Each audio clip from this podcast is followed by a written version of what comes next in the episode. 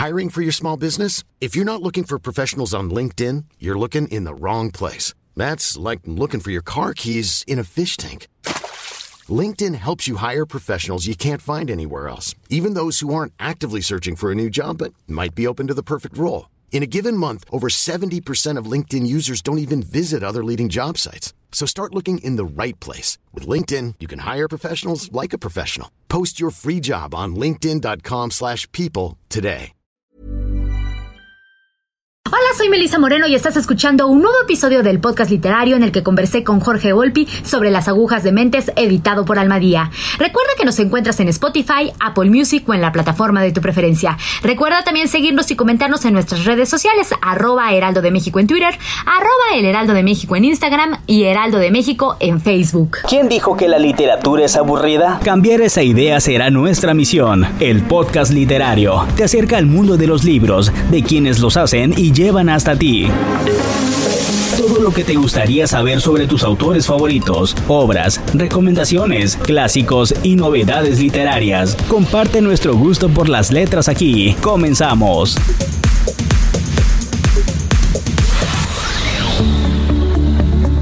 Es uno de los escritores mexicanos más importantes de la actualidad, autor de diversas novelas entre las que destacan La paz de los sepulcros, El temperamento melancólico y Las elegidas. Con En busca de Klingsor inició una trilogía del siglo XX, cuyas siguientes partes son El fin de la locura y No será la tierra. Es autor de los ensayos como La imaginación y el poder, La guerra y las palabras, Mentiras contagiosas que fue premio Mazatlán al mejor libro de 2008, El insomnio de Bolívar y Leer la mente. En 2009 obtuvo el premio José Donoso de Chile por el conjunto de su obra, mientras que una novela criminal fue premio Alfaguara en 2018. Ha sido condecorada como caballero de la Orden de Artes y Letras de Francia y con la Orden de Isabel la Católica de España. Sus libros han sido traducidos a 25 idiomas.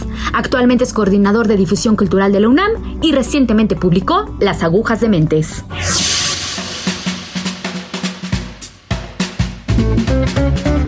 Jorge, ¿cómo estás? Muy bien, muy buenos días, encantado. Pues obra de teatro.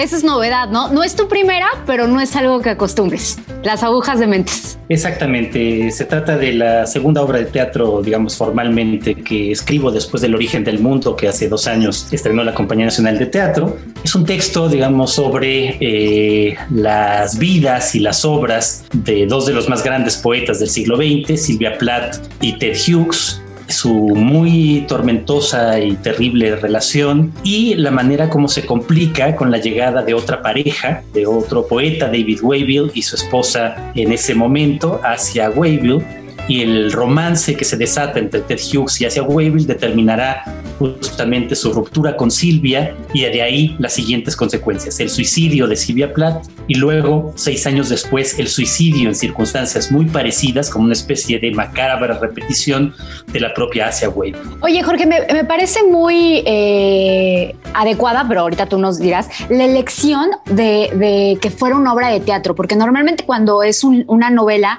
siempre es una o dos voces o una tercera voz contando. En el caso de la obra de teatro, permites que los cuatro personajes sean protagonistas, aunque obviamente como tú mencionas, pues es Silvia Plath y creo que de los cuatro personajes sí es la más famosa. Eh, aquí creo que Asia cobra un papel fundamental. O sea, creo que le das un peso y una importancia que, se vale. Entonces, creo que la elección de la obra de teatro para que estos personajes tengan su propia voz es eh, valiosísima.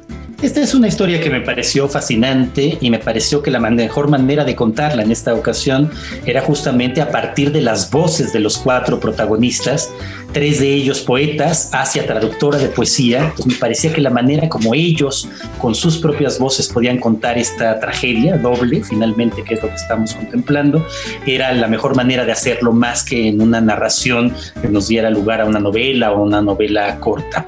Aunque eh, la obra de teatro está pensada, por supuesto, para eh, escenificarse y ojalá las condiciones de la pandemia en algún momento lo permitan el año próximo, pero también pensé que es una obra de teatro también para ser leída.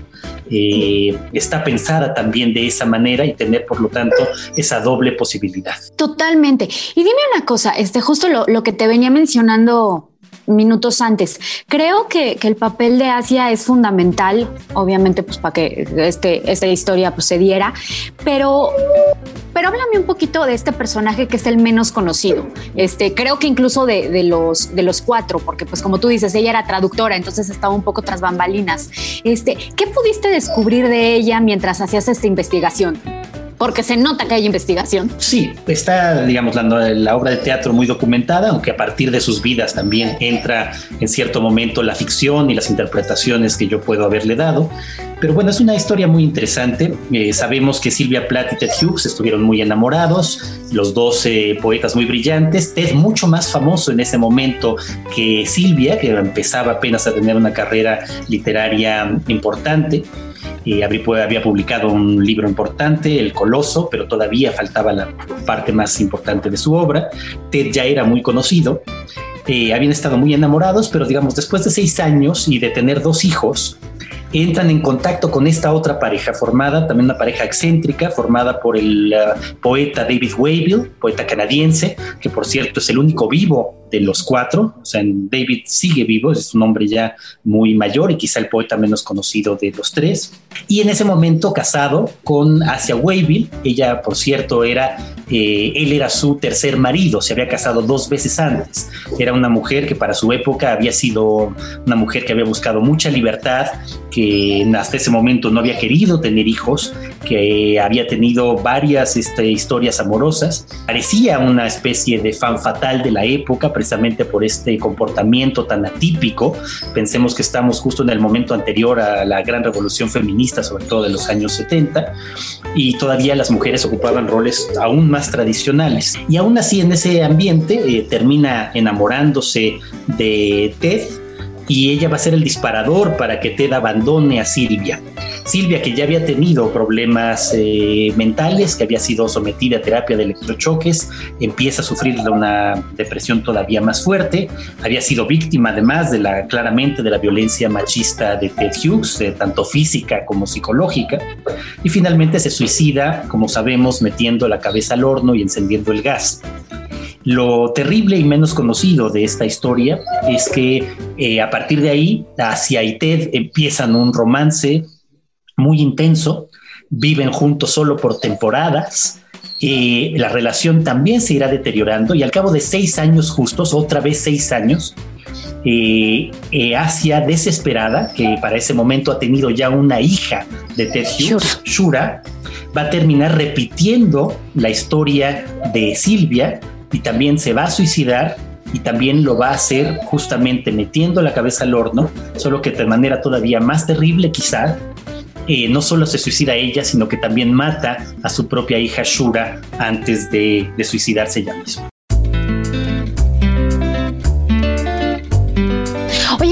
Es que justo, ¿no? Yo siento que los discursos y estas justificaciones siguen y siguen. Al final, obviamente, cada quien tiene su responsabilidad en la historia, pero ahorita hasta la, lo que aplicaba este Ted sobre, sobre estas dos mujeres y sobre otras, porque se sabe que pues no, no solamente fue hacia su amante, sino que después él siguió teniendo amantes y, el mismo tipo de vida, eh, tiene un nombre actualmente, ¿no? Esta violencia psicológica que es conocida como gaslighting, que es ejercer esta violencia emocional. Eh, la verdad es que de repente también esto como de que, ah, bueno, es que era una mujer fatal, o bueno, es que Silvia ya tenía sus, este, problemas psicológicos. O sea, al final la violencia que Ted ejercía sobre ellas era tremendo. Eh, yo, yo sabía por ahí que hacia Asia tenía hasta como un manual de comportamiento donde tenía que ser como medio la mamá sustituta de los hijos de Silvia. Eh, hacia todo el tiempo eh, que estuvieron ya juntos intentó emular a Silvia, no sé si hasta la muerte, este, pues la forma en que se suicidó es básicamente la misma. Este, pero wow, o sea, este machismo de este hombre ahorita mismo sería cancelado por darle una palabra coloquial, ¿no? Bueno, este, yo creo que justo la, la obra de teatro intenta reflejar estas múltiples violencias. Por un lado, la violencia heteropatriarcal de la época, o sea, ya todos los roles y los papeles asignados a hombres y mujeres estaban muy codificados y como sabemos siempre marcados por el heteropatriarcado. Es decir, ya de por sí era muy difícil, mucho más difícil para una mujer ser poeta, dedicarse a la poesía y al mismo tiempo tener que tener el papel de ama de casa, de madre, que a Silvia le costaba mucho trabajo, pero en cualquier caso ahí está esa violencia, digamos, ya propia del sistema. A esa hay que añadirle la propia violencia machista de Ted, que en efecto, como dices, era terrible. tanto en términos psicológicos como sabemos también físicos, es decir, también ciertamente llegó a golpear a Silvia sin duda y no sabemos si a Asia probablemente también.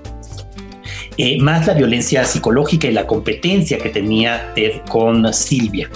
Entonces, sí, sin duda se trata de un personaje eh, que refleja justamente, digamos, esta, esta violencia machista llevada a sus extremos. Y al mismo tiempo, pues termina en alguna medida provocando esta doble eh, serie de muertes. Primero la de Silvia y luego la de Asia y Shura. Y Shura, tres. Se llevó a tres. digo, hay que saber que la, la vida de Ted estaba rodeada de esta serie de, de muertes. También su hijo, el que tiene con Silvia, Nicolás, eh, mucho tiempo después también se suicidó. Ok, eso, eso no lo sabía. Wow. Este, no, bueno, una vida llena de tragedias tremendas. Eh, dime, dime otra cosa. Eh, quiero abordar también el tema de la violencia posmuerte. Cuando él se queda como albacea, como responsable de toda la obra de Silvia, la modifica. Exacto, ahí está, digamos, esa otro tipo de, violencia y también la ambigüedad de Ted frente a Silvia que siempre tuvo. Por un lado, eh, tal vez con un cierto sentimiento de culpa, él quiere que Silvia eh, sea reconocida como la gran poeta que fue. Entonces él se encarga de editar Ariel, el libro póstumo de Silvia que la convierte en una de las poetas más importantes del siglo XX. Eh, y él hace un trabajo muy minucioso para la edición de Ariel. Entonces, de un lado quiere, en efecto, el reconocimiento de Silvia, pero del otro, Ariel está conformado por los poemas que escribió Silvia en los últimos años de su vida y entre ellos había muchos que estaban marcados justamente autobiográficamente por su respuesta a lo que estaba viviendo en esa época, hacia la violencia de Ted, hacia la violencia que ella sentía sufrir y hacia la desesperación, la rabia, los celos que estaban presentes en muchos poemas. Y Ted ahí es donde decide varias cosas. Decide quemar parte de los diarios de Silvia, sobre todo aquellos en donde estaban relatadas sus peleas con él, en teoría supuestamente para que sus hijos no lo leyeran, pero no deja de ser un acto, digamos, de supresión, evidentemente, del pensamiento de Silvia en los diarios. Y en Ariel, él suprime algunos poemas y cambia el orden del libro tal como ella lo había pensado. No será sino hasta muchos años después cuando la hija de ambos termine haciendo una edición restaurada de Ariel que reincorpora los poemas que Ted eliminó y le da el orden que Silvia había querido en un inicio. Definitivamente cuando, cuando uno conoce estas historias o los artistas hay que contextualizarlos, ¿no? Ya sea, bueno, digo artistas porque ya sea lo mismo un director de cine o un escritor en este caso, lo que sea. Pero al final dime una cosa, eh, ¿se puede, la pregunta obligada de, de creo que 2018 para acá, ¿se puede separar al, autor de su obra? O sea, Ted sigue siendo válido leerlo, eh, aceptarlo sabiendo que era este tipo de persona? Bueno, o sea, yo creo que justamente lo que se nos ha hecho ver la revolución feminista, primero la, que, digamos, viene inmediatamente después de la muerte de Silvia a fines de los años 60, principios de los años 70, y luego desde ese momento hasta nuestros días, es justamente la, el resaltar las condiciones terribles de desigualdad y violencia que han sufrido las mujeres y particularmente en estos casos las mujeres artistas. Por supuesto que, digamos, en términos poéticos, Ted Hughes sigue siendo uno de los grandes poetas del siglo XX también. Pero desde luego yo creo que no hay que separar la obra del autor. Yo creo que justamente es mucho mejor, y eso es lo que habría que hacer, saber quién era Ted Hughes, saber cuál era su comportamiento personal, saber, digamos, lo terrible que era su violencia machista, la manera como ella contribuyó enormemente a estas terribles decisiones finales, tanto de Silvia como de Asia. O sea, saber que en alguna medida Many of us have those stubborn pounds that seem impossible to lose, no matter how good we eat or how hard we work out. My solution is PlushCare. PlushCare is a leading telehealth provider with doctors who are there for you day and night to partner with you in your weight loss journey. They can prescribe FDA-approved weight loss medications like Wagovi and Zepbound for those who qualify. Plus, they accept most insurance plans. To get started, visit plushcare.com slash weight loss. That's plushcare.com slash weight loss. I'm Sandra, and I'm just the professional your small business was looking for. But you didn't hire me because you didn't use LinkedIn jobs. LinkedIn has professionals you can't find anywhere else, including those who aren't actively looking for a new job but might be open to the perfect role, like me. In a given month, over 70% of LinkedIn users don't visit other leading job sites. So if you're not looking on LinkedIn, you'll miss out on great candidates like Sandra. Start hiring professionals like a professional. Post your free job on linkedin.com/people today. Era un monstruo y a leerlo desde ahí. Es decir, que la lectura que hagamos de los poemas de Ted no sea una lectura inocente. Eso es lo que yo creo que hay que evitar por completo. Hay que leerlo para saber su lado de la historia, hay que leerlo también para saber cómo se comporta un hombre y un poeta eh, violento y machista, eh, pero eso tampoco, digamos, eh, impide la lectura. Justamente lo que hace es darle a esa lectura la condición de no olvidar el sufrimiento que este hombre provocó en quienes lo rodearon y particularmente en Silvia Yassi. Otra cosa, ¿cómo, cómo está actualmente el panorama? ¿no? Porque eh, mencionabas muy al principio y, lo hemos dicho durante esta conversación, eh, era muy difícil para las mujeres ser validadas, incluso todavía en esa época muchas firmaban como anónimo. Eh, actualmente, ¿cómo, ¿cómo está ese panorama? Sobre todo tú, que no solamente como escritor, sino también trabajando desde la parte cultural en el país. Bueno, pues justo eh, desde la UNAM tenemos este programa que llamamos Vindictas, que empieza sobre todo con escritoras y que luego se ha extendido a las eh, mujeres artistas en todas las disciplinas del siglo XX para tratar justamente de releer el canon, un canon hecho siempre por hombres, un canon en el que siempre han figurado en papeles primordiales hombres. Y el objetivo, por ejemplo, de este programa en la UNAM es precisamente observar y rectificar y reivindicar el trabajo hecho por mujeres que fueron injustamente olvidadas esencialmente por las condiciones del machismo imperante en nuestras sociedades durante todo el siglo XX y que se sigue manifestando todavía hasta nuestros días en muchísimos ámbitos. Además, a mí me parece fuertísimo y no sé tú qué piensas, que, que de repente cuando hablamos de Silvia Plath, obviamente sí era una gran poetisa y una gran escritora, pero siempre se hace referencia a su vida trágica, a su vida personal. Y cuando, por ejemplo, se hace referencia a Ted Hughes, jamás se va a decir, ah, el maltratador, o bueno, puede, que, puede que ya, ¿no? Después de, leer tu obra y de, verla, este, pero es muy fuerte eso, es lo mismo, ¿no? De repente se vuelven íconos feministas, la misma Frida Kahlo que es un ícono feminista, pero que su vida personal siempre va detrás de ellas. Exactamente, y esa es otra, digamos, una condición de lectura que tú también marcas muy claramente, que también ha sido heteropatriarcal, la de resaltar eh, la tragedia, lo terrible, la locura, la depresión de las mujeres, y en cambio, en el caso de los hombres, centrarse en la obra de arte por la obra de arte misma, como si no importaran sus vidas. Yo creo que aquí, pues justo Silvia, y por eso se ha convertido en un icono feminista, más allá de que ella en realidad no se identificaba como feminista y no participó por la época que le tocó vivir en ninguna de las grandes este, momentos del feminismo que vinieron inmediatamente después, pero aún así, si leemos atentamente sus poemas, ahí está justamente reflejada esa condición de mujer de su tiempo y con todo lo que tuvo que vivir, padecer, sufrir, eh, y que nos hace justamente ver cómo la vida y la obra sí están interrelacionadas de manera inevitable. Totalmente. Ahora, Hiciste, te diste licencias, obviamente, bueno, te tienes que dar licencias porque pues no, no estuviste ahí, pero ¿cómo fue? O sea, hiciste tu investigación, los ubicas, pero ¿qué, qué tanto te permitiste por ahí usar la imaginación para poder darle vida a los personajes? Digo, los hechos en la, en la, obra de teatro están documentados, digamos, en la mayor parte de las biografías de, de, Hughes, de Silvia Plath, una nueva muy reciente, e incluso en la única biografía que hay de Asia Weber. Eh, pero, digamos, a partir de cierto punto es una obra de teatro basada en sus vidas, pero no es un reflejo directo de ellas. Eh, por eso en la obra incluso los personajes no tienen apellido, se llaman Silvia, Ted, David y Asia, ¿no? Eh, la, la, obra de teatro juega con personajes que probablemente ya están muertos cuando se encuentran y reviven los episodios de sus vidas y nos los van contando. Eh, entonces ya a partir de ahí se trata de un planteamiento fantástico precisamente para abordar el tema de la vida y la obra de cada uno de ellos. Y por supuesto hay licencias en otros sentidos. Eh, Hay momentos en el que aparecen fragmentos de poemas de unos y otros que no necesariamente fueron escritos en el momento en el que la obra se están eh, pronunciando. Hay momentos de imaginación.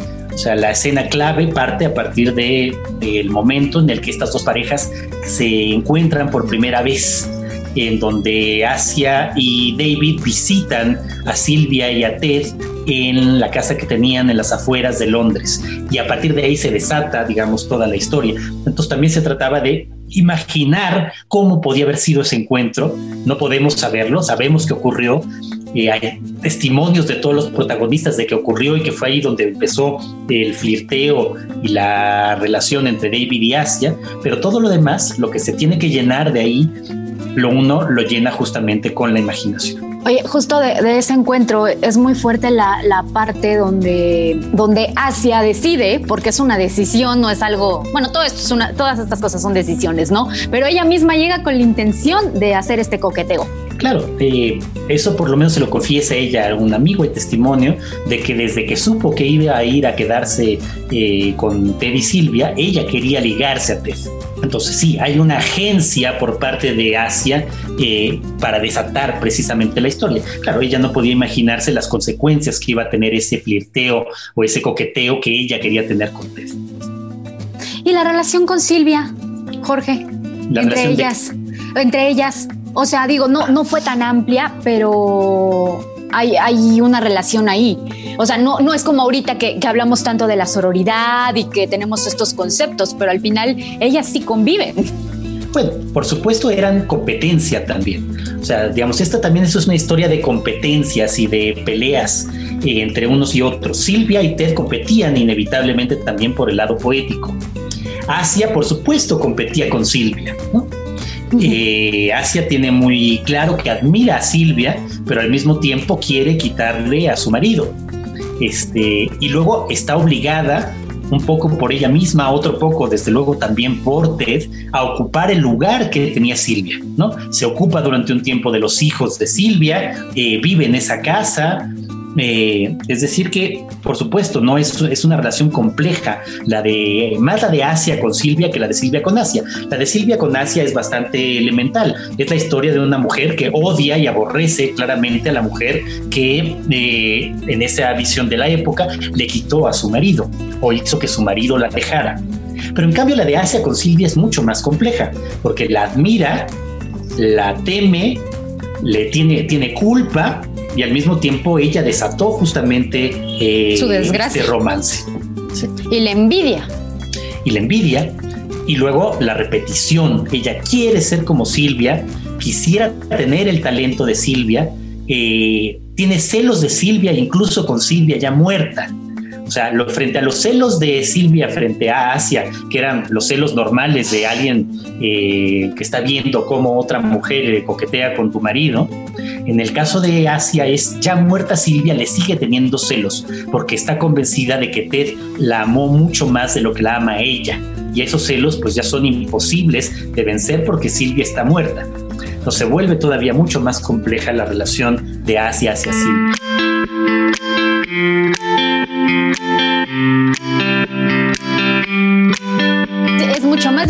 Vivir con alguien con el que ni siquiera puedes competir. Es, algo así, ¿no? Hay, hay un diálogo entre Silvia y Asia, también imaginario, porque esto no ocurrió desde luego en la vida real, eh, en donde hablan sobre Ted y precisamente sí, Silvia le dice a Asia eh, es que no tienes idea de lo terrible que es vivir con alguien que compite contigo todo el tiempo. Exacto. Que se le dice, es mucho peor vivir con esa misma persona, que es el mismo Ted, con quien sabes que nunca vas a poder competir, que es contigo, más bien con Silvia, más que con Ted. Oye, yo no puedo competir contigo. Totalmente, qué, frustración y qué triste. O sea, al final es una historia que, es triste.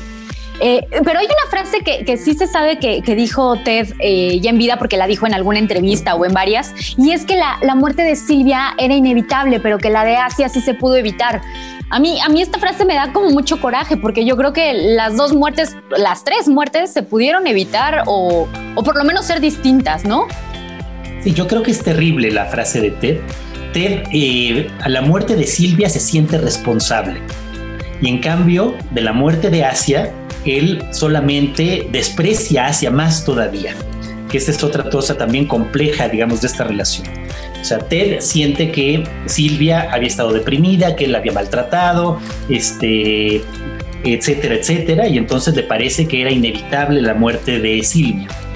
Y en cambio, ¿no? No se hace ninguna medida responsable por Asia, solo como si Asia, por haberlo buscado ella originalmente a él, lo disculpara a él de todo lo que pasó después, de esa misma violencia machista quizá todavía redoblada, porque mientras que Ted competía con Silvia porque la admiraba, a partir de cierto momento queda claro que Ted lo que le gustaba de Asia era su belleza física, pero nunca la considera a su altura. ¿no? Sí, no, no, hay admiración.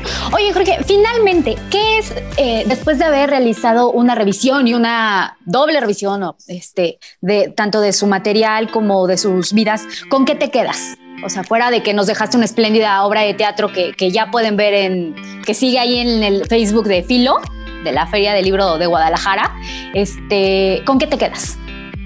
Bueno, pues eh, obviamente, digamos, para mí era una historia compleja y con lo que uno se queda es con, digamos, todo esto que hemos estado hablando eh, fascinantemente contigo en estos momentos, ¿no? Todos los matices, las sutilezas. Eh, y luego al final, desde luego, pues lo que queda de una manera brillantísima es la poesía de Silvia Plath. Y a pesar de todo, y desde luego leyéndolo así, como quien lee el testimonio de un maltratador, también los últimos poemas que te describe para contar toda esta historia.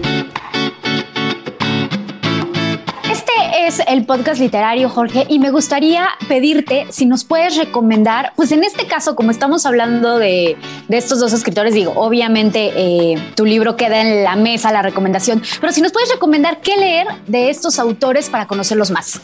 Bueno, eh, de Silvia hay muchísimas cosas que leer, pero por supuesto yo creo que hay que leer Ariel. Hay varias traducciones, acaba de salir justo una traducción nueva, eh, ilustrada en España, traducida por el poeta Jordi Doce, que vale mucho la pena de Ariel. Eh, desde luego también están apareciendo ahora también en español la correspondencia completa de Silvia Plath. Eh, justo aparece, acaba de aparecer el primer volumen. Y en el caso de Ted, creo que hay que leer Cartas de cumpleaños, que es este último libro que él escribió ya muy viejo, y en donde te cuenta precisamente toda su relación con Silvia en sus textos poéticos. Desafortunadamente, no hay traducciones al español, por lo menos ninguna que yo haya encontrado de la obra de David Wayville, así que habría, habría que buscar en inglés justamente para saber quién era este mm, tercer poeta de este círculo. Y creo que también vale mucho la pena leer la, la, obra literaria de este otro gran poeta del siglo XX, muy amigo de Ted, pero más amigo aún de Asia, que fue su traductora, Yehuda Amihai. Ok. En español, pues en México, se acaban de publicar justamente una traducción nueva de Claudia Kerik de sus poemas eh, reunidos, así que vale mucho la pena también leer a Yehuda Amihai, amigo y poeta al que Asia tradujo. Pues y además hay que leer Las agujas de mentes editado por Almadía y también les digo, queda la recomendación de que se echen un clavado ahí a la obra de teatro que, que se armó virtualmente, pero la verdad es que es lo mejor que yo he visto durante pandemia, ¿eh? Ese, ese montaje les quedó y bueno, la historia increíble. Jorge Volpi, muchísimas gracias. Encantado, muchas gracias. Gracias por escucharnos en este capítulo del podcast literario. Cada 15 días encontrarás un nuevo episodio a través de las plataformas de streaming por El Heraldo de México. Estamos en Spotify, Apple Music o en la plataforma de tu preferencia. Recuerda seguirnos y comentarnos en nuestras redes sociales. Arroba Heraldo de México en Twitter, arroba El Heraldo de México en Instagram y Heraldo de México en Facebook. Yo soy Melisa Moreno y me encuentras en arroba melisototota. Nos escuchamos la siguiente.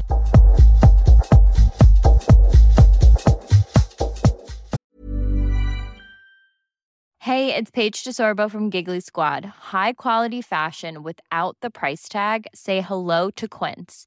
I'm snagging high-end essentials like cozy cashmere sweaters, sleek leather jackets, fine jewelry, and so much more. With Quince being 50 to 80% less than similar brands. And they partner with factories that prioritize safe, ethical, and responsible manufacturing. I love that. Luxury quality within reach. Go to quince.com slash style to get free shipping and 365 day returns on your next order. Quince.com slash style.